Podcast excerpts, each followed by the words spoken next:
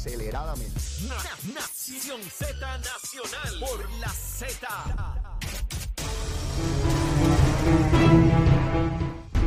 Buenos días, soy Carla Cristina informando para Nación Z Nacional de los titulares. El secretario del Departamento de Agricultura, Ramón González Beiró, hizo un llamado a todos los agricultores a que acudan a uno de los siete centros de mercadeo de la Administración para el Desarrollo de Empresas Agropecuarias a vender sus productos, un esfuerzo para el que la agencia destinó 9.8 millones de dólares. Y de otra parte, el secretario del Departamento de Desarrollo Económico y Comercio, Manuel Sidre, anunció ayer que se añadirán 3 millones de dólares al incentivo de emergencia a las pequeñas y medianas empresas, esto adicional a los 2 millones previamente identificados.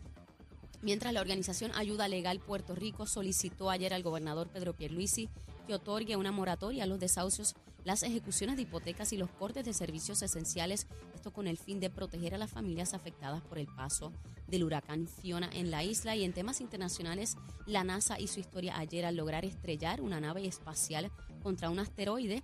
Esto como parte de una misión llamada Prueba de Redirección de Asteroides, con la que se quiere comprobar si este tipo de impacto deliberado y cinético podría ayudar a desviar un asteroide si amenaza a la Tierra. Para Nación Z Nacional les informó Carla Cristina. Les espero mi próxima intervención aquí en Z93. Es Leo Díaz. Que venimos bajando, mire, chévere, aceleradamente. Na- Nación Z Nacional por la Z. Bueno, y estamos de regreso aquí en Nación Z Nacional. Mire, es que me estoy riendo porque Achero fuera del aire se pone, coge, dale, Leito, ¿cómo es que tú dices? Mire, esto aquí, esto, esto no tiene control aquí. no, esto, esto no tiene control aquí. Esto, mire, yo no sé allá afuera, pero aquí hay energía como loco, ¿sabes? Aquí las generatrices nuestras producen energía a todo gender. Bueno, este, William, cuéntame, ¿qué tenemos de almuerzo para hoy? Bueno, espérate. Recomponerme. Dale, dale. Eh, bueno, eh, pero unos, unos muslitos fritos, ¿Listo? eh, arrocito blanco, pero acompañado de unos garbanzos con patitas. Ah, esa suena. Ah, Y como se han caído mucho, eh, unos tostones de pan y aguacate. ¡Eh, a rayo! Oye, que dentro- mule- Zulma, con- con- Zulmita, mulitos fritos con los carmecas. Oye, Zulma Oye, lo un hace poco de pegado ahí. espectaculares. Oye, corre un poquito de pegado. sea, ahí, Oh, pegado, seguro, corre Acherito bien. poniéndole alguito también. Bueno, bueno. Oye, el arrocito, eh, patita con qué? Claro, con garbanzo. Con garbanzo, mi hermano. Eso suena sabroso, sabroso. Me gusta, me gusta ese, eh, buena, buena. Esa, esa combinación nadie la había propuesto aquí. Así que está, está sabroso. Se lo están perdiendo. Seguro que sí. A verse los pies bajo la mesa y a doble mano con baranda. A, a todo Ender, a todo Ender. Bueno, William, este, mira qué interesante. Vuelve a darse el debate sobre la ley de cabotaje y darle que estarle y que la ley de cabotaje es un impedimento para echar para adelante. Yo este debate, que es cíclico, de vez en cuando lo volvemos a ver, se enmarca en esta ocasión con relación a esta barcaza que llegó con diésel de una compañía que sabe cuáles son los mecanismos para otorgar la dispensa, para poderlo traer. Entonces quieren adjudicarle al gobierno un asunto que no tiene que ver nada con el gobierno. Esto es una empresa privada que quiso traer a la cañona eh, eh, ese diésel, sabiendo que hay la necesidad, obviamente, lo quiere vender como, como cualquier compañía, pero sabe cuál es el trámite que hay que tener para lograr que, que la embarcación pueda tener aquí espacio en Puerto Rico. Entonces ha tenido que salir el gobierno corriendo por dos cosas. Primero, porque el diésel es necesario, ¿verdad? Y segundo, para que no le imputen la negligencia de un ente privado al gobierno. Y ya están los sectores por ahí diciendo que es que los americanos nos quieren liquidar con esa ley de, de cabotaje y que son unos bandidos y que no quieren que el diésel llegue, porque ya tú sabes, como tú muy bien señalas, eh, estos que, que traen otros principios. Eh, cuando tú estuviste en medio de aquel desastre de, de- de María, ¿algo similar ocurrió a esto? ¿Cómo, cómo Sí. se tramitó? Sí, se, se, se proveyó una dispensa eh, a, a la aplicación de la ley de cabotaje, no solamente marítimo, sino también aéreo. Ajá. Y esto era necesario por la carencia de- del acceso a mucho del transporte marítimo eh, para, para los suministros. Aquí, ¿verdad? Sobre el 80% de los recursos eh, vienen de afuera y, y es necesario que lleguen, pero no, no quiero compararlo con María porque María pues fue cosa aparte. En Mm. aquel entonces en nuestros muelles eh, tuvieron que cerrar, había sobre 250 embarcaciones hundidas, este eh, se cerró y, y en el caso de, para, para que tengan una idea, eh, a estas alturas, luego del paso del huracán María, se estaba cerrando nuevamente el tráfico marítimo porque el huracán José estaba virando eh, y, y- y no pasó por Puerto Rico, pero pasó lo suficientemente cerca como para cerrar el tráfico marítimo. No, no recordaba, no Sí. recordaba ese evento, Son un William. sinnúmero, ¿verdad? No, de- no lo de circunstancias. Pero eh, eh, cabe, cabe señalar que eh, esto es una cuestión de logística. En términos de, de- de que, de que lleguen barcazas con diésel, el problema no es la ley de, de cabotaje, es, un, es una falla de logística. Ujú. Eh, y sí, que hubo, ¿verdad? Como lo hubo entonces, eh, una situación con la eh, eh, con el área en Yabucoa, que en aquel entonces era de la Shell, Ujú. eh, no sé si ahora mismo eh, todavía sigue siendo de la Shell o está en otras manos, donde, donde se, se ancla para su- suplir combustible. En aquel entonces estuvo meses eh, que, que no se pudo uti- utilizar. Y, en, y en Puerto Rico, pues el 70% de las, eh, de las eh, gasolineras pues también estaban cerradas porque necesitaban reconstruirse. No- esa no es la situación de ahora. El problema ahora ha sido uno de logística. En, en el caso de eh, esta barcaza, pues como tú planteaste, tú lo planteaste como que a la cañona, yo digo que es a los Sí, sí. como, como Sí. se conoce por ahí. Eso es latín. Exacto, porque pues ciertamente no, no cumple. El gobierno hizo lo correcto, que es de, de- de- no de, de decirles que no, sino de plantearles, mira, nosotros vamos a respaldar tu solicitud ante el, gobierno federal para que se conceda eh, la dispensa. Eso ha sido lo correcto, porque se trata de un eh, suministro importante, necesario y eh, entiendo que a un precio de mercado, a un precio justo. En el caso de establecer esto, ya sea de manera provisional o de manera permanente, bueno, puede tener un efecto. El efecto no es sustancial Mm. sobre, sobre nuestra economía. Hawái, eh, Alaska y otras jurisdicciones tienen, operan también bajo las leyes de, de cabotaje que para que la gente entienda simplemente es que eh, se utiliza barco americano eh, de, de suministros que vienen del continente americano, o sea, de, de- los estados. Entre esa, e- ese tránsito eh, tiene que ser de barco de bandera americana. ¿Quiénes requieren esto? Bueno, pues esto fue un cabildeo inmenso que hicieron las compañías navieras este, y las uniones, Las de los trabajadores de, esta, de estas compañías y tienen una alta influencia sobre el Congreso de los Estados Unidos. Por eso hablar de eliminar la aplicación de las leyes de cabotaje es algo eh, muy difícil de lograr. De hecho, Alaska, Hawái y esas otras jurisdicciones han estado por años solicitando de que se les exima de, de- de eso eh, y no lo han logrado. Y, eh, poca probabilidad de ello. Ahora, eso no significa que un, eh, un que, se pue- que puedan atracar eh, navíos de, de otros lugares aquí en Puerto Rico proviniendo eh, de otras jurisdicciones. Lo, lo cierto es que ese no es el problema ahora en sí eh, eh, para atender la situación. La situación en estos momentos eh, se circunscribe, ¿verdad? Sí tenemos que prepararnos para el futuro para responder mejor en- y que estos fallas de logística no, no, no ocurran. Y creo que no habría ningún tipo de problema con que en situaciones de emergencia eh, resultara incluso automático la, la otorgación de un plazo este, para dispensar a la jurisdicción de la aplicación de, de esa ley de cabotaje. Lo que requeriría enmienda a la ley. Eh, requeriría enmiendas a la ley, correcto, sí, porque eso eh, en el caso nuestro eh, aplica por virtud del, del- de la ley Jones eh, de 1917. Desde entonces nos aplica. En el caso de los estados, desde siempre también les Claro. aplica. Claro. Eh, la declaración de estado de emergencia en los municipios. Hubo un debate aquí el viernes cuando inicialmente se incorporaron un grupo de municipios y salieron distintas personas reclamando que eso era una barbaridad, que municipios Sí. que habían tenido un problema severo. Ya al- a, a este momento en que estamos hablando, 73 municipios ya Sí, están en la declaración, solamente quedan cinco de ellos que debo entender que van a ser incluidos. cuando, cuando eso cuando eso ocurrió este, y vi que mucha gente se escandalizó, Ah. pues es el desconocimiento de cómo funciona esto. Caramba, William, yo puedo entender que haya gente que lo desconoce, pero aquí hay funcionarios que sabían perfectamente que eso era así, alcaldes y formaron un revolú. Y vi legisladores que saben que eso era así y formaron también un revuelo. Y eso, eh, eh, eso es lo que está mal. Porque si alguien es por desconocimiento, pues le informamos. Pero el que intencionalmente crea, porque, ¿qué era lo que decían el viernes?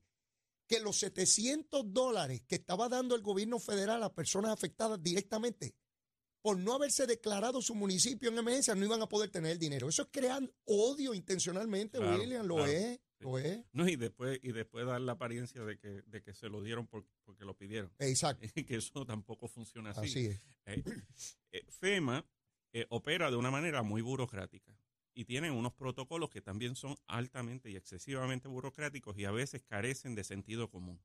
Entonces, eh, ellos tienen unos parámetros.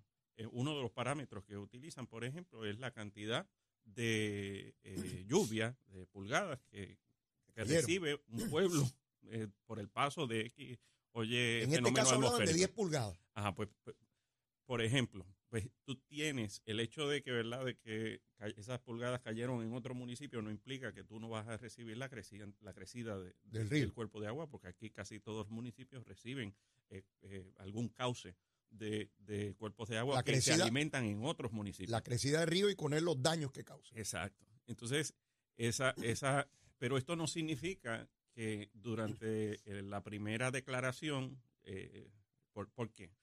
Porque la declaración de desastre, esto no es eh, algo así, ah, pues, a- eso no es a ojo, como dirían. pues, A ojo de buen cubero. Sí, sí, eso no es porque salió en, en Twitter o de esto, es un, un videíto con daño. No, eso no es así. Eso tienen que tirarse a la calle, tienen que hacer una evaluación, tienen que entonces certificar eso. Eh, y, y la experiencia, por ejemplo, no tanto en María, porque María, pues todos los municipios recibieron una cantidad de agua que excedía eso. En el caso de Irma, por ejemplo, pues fue así. En el caso de Irma, eh, hubo varias eh, adendums, va- varios, va- se fueron añadiendo en el camino eh, varios otros municipios. Eso no significa que los pocos municipios que ahora quedan no vayan a ser incluidos. Es que siguen, continúa esa evaluación y según van encontrando entonces un criterio que les permita añadirlo, lo van a añadir, lo van a añadir si el municipio sufrió daño, si hubo personas que perdieron su casa, si hubo personas que sufrieron que el río se les metió a la casa, etcétera, van a declararlo, lo van a incluir. Esa era la controversia el viernes, como tantas otras que se han dado en el camino, tratando de, de- porque hay unos sectores de opinión pública que sencillamente quieren crear odio, y tú lo conoces muy bien porque lo viviste en María. Sí. Co- Y, y en aquel momento, de manera más cruenta, por la falta de, de comunicación efectiva, ¿verdad? Eh, todas estas compañías de teléfonos celulares colapsaron porque no tenían eh, antena, porque no tenían energía eh, en- en- en estas torres. Hoy hay, existe la posibilidad de disminuir el impacto de esa información, William, porque, porque tenemos medios alternos y más eficientes que los que teníamos hace cinco años atrás. Eso, eso ha avanzado enormemente. El proyecto de estatus, William, eh, nos quedamos pendientes de que el mes de septiembre supuestamente se iba a atender. Viene la votación de medio término. Ya no hay posibilidad de que ocurra nada antes de eso en la Cámara de Representantes Federal. Y, yo me pregunto si los votos están. Me lo pregunto porque si no se hubiese bajado a votación y Steny Hoyer sigue planteando de que hay cosas todavía que clarificar, eh, eso quiere decir que dentro de los demócratas, olvidándonos ahora de los republicanos, que dentro de los demócratas no hay los votos suficientes y él como portavoz tiene que garantizar que medida que baja votaciones porque, porque tiene los votos, pues si no sería irresponsable de su parte. Eh, ¿qué, qué piensas que va a ocurrir? Bueno, eh, de hecho estuve hace dos semanas en Washington participando del summit de la delegación extendida, fue todo un éxito. Eh, les acompañé en múltiples reuniones en el, en el Congreso. Eh, todo el grupo que participó realizaron sobre, sobre 100 visitas y reuniones con las distintas oficinas congresionales, en las que a mí me tocó participar. Fueron muy positivas y muy receptivas este, y, y mostraron apoyo a, a votar a favor de la medida, eh, incluso eh, congresistas del ala republicana.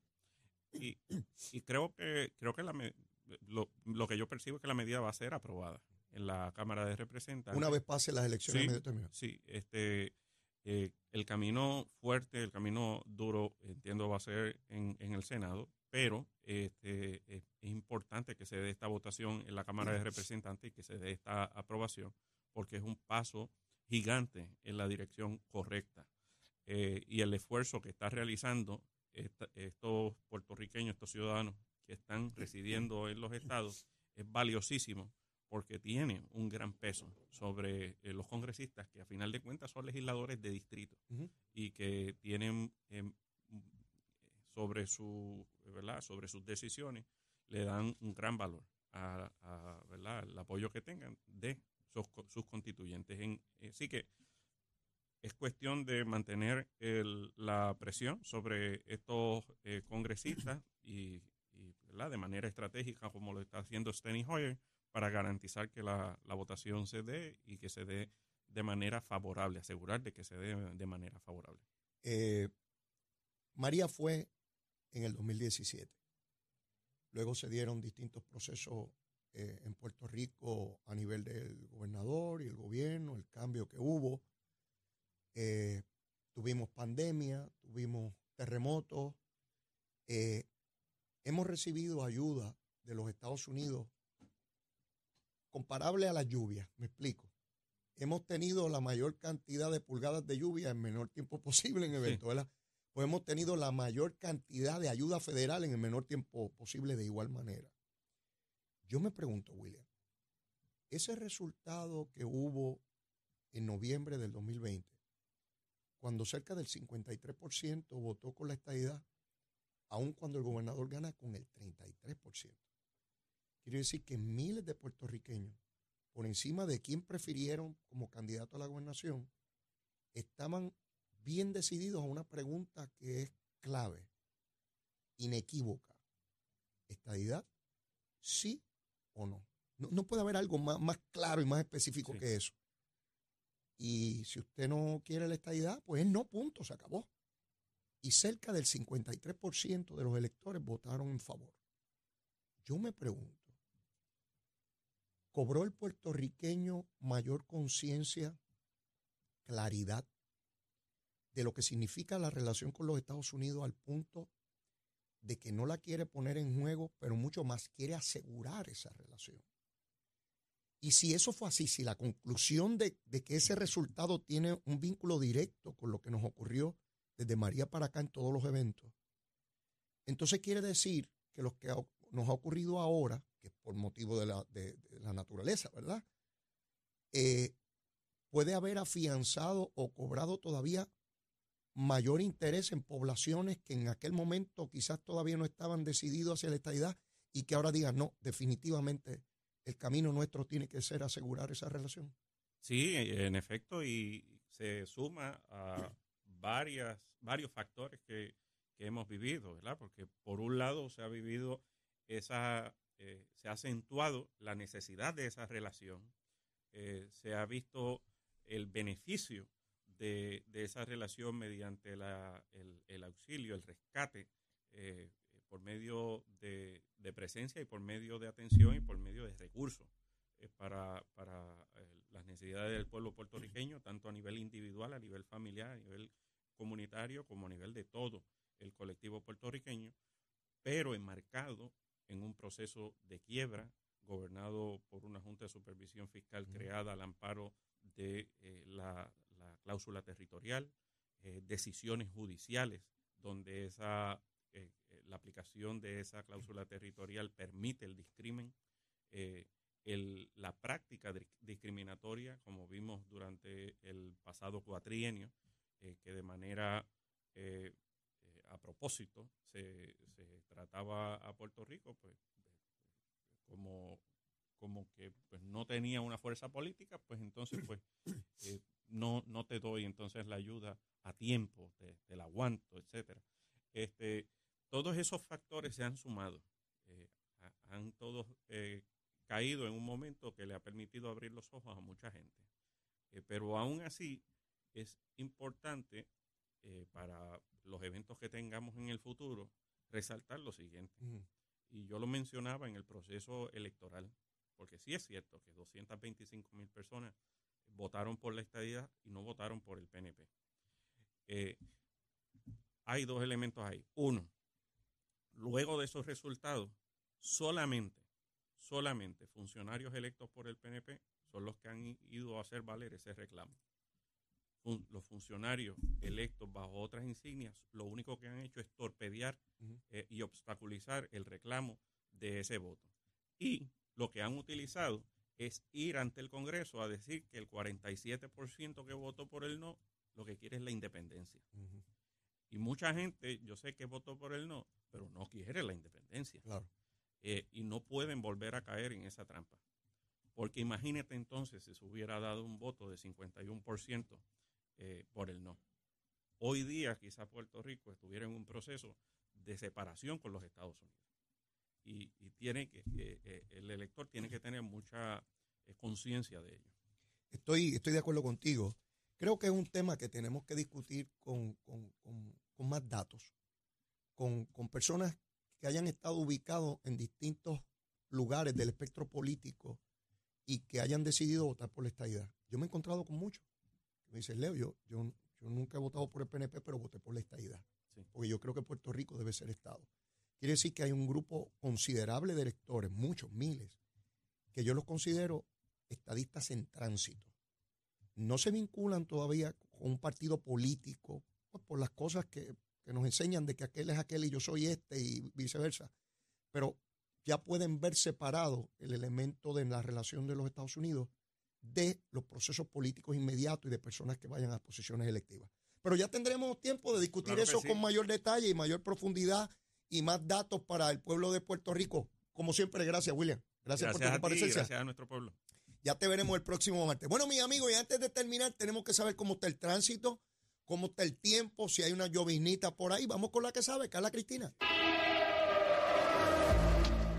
Buenos días, soy Carla Cristina informando para Nación Z Nacional. En el tránsito se ha reducido el tapón en la mayoría de las vías principales, tanto de la zona metropolitana como a través de toda la isla, pero queda algo de congestión en la autopista José Diego. Entramos entre Toabaja y Bayamón y más adelante entramos de Puerto Nuevo y a Torrey, también en la avenida Los Más Verdes entre la American Military Academy la avenida Ramírez de Arellano, la 199 en Cupey, en la salida hacia la 52, el expreso Valdeoriotti de Castro, cerca de la entrada al túnel Minillas, en la zona de Santurce, y continúa pesada la autopista Luis Aferré desde antes de la zona de Montelledra hasta el área del Señorial, esto debido a un accidente vehicular reportado más temprano en la zona. En lo que va de año se han registrado 175 muertes en las carreteras del país, por lo que la Comisión para la Seguridad en el Tránsito y nosotros aquí en Z93 reafirmamos la recomendación a conductores y peatones para que respeten los límites de velocidad y las leyes de tránsito. Ahora pasamos con el informe del tiempo. El Servicio Nacional de Meteorología nos informa que un impulso de humedad tropical proveniente del Mar Caribe continuará arrastrando aguaceros sobre la zona, mayormente sobre el este de la isla en horas de la mañana y ya durante la tarde los efectos locales provocarán aguaceros y tronadas en el interior y oeste del país y desde el yunque hasta la zona metropolitana que pudieran causar inundaciones urbanas y de riachuelos y golpes de agua en los ríos, así que por favor tome las debidas precauciones. Las temperaturas aumentarán a los bajos 90 grados con índices de calor de 102 a 107 grados en los pueblos del norte y la isla municipio de Culebra, mientras que el viento estará moviéndose del este a velocidad de 10 a 15 millas por hora con ráfagas más fuertes y recuerde que existe un riesgo alto de corrientes marinas para la costa norte y la isla municipio de Culebra, por lo que se exhorta a los bañistas a mantenerse alejados de esas playas. Hasta aquí el tiempo, les informó Carla Cristina, yo les espero mañana, martes, miércoles, en otra edición de Nación Z y Nación Z Nacional que usted disfruta a través de la aplicación La Música, nuestro Facebook Live y la emisora nacional de la salsa Z93, mañana es miércoles.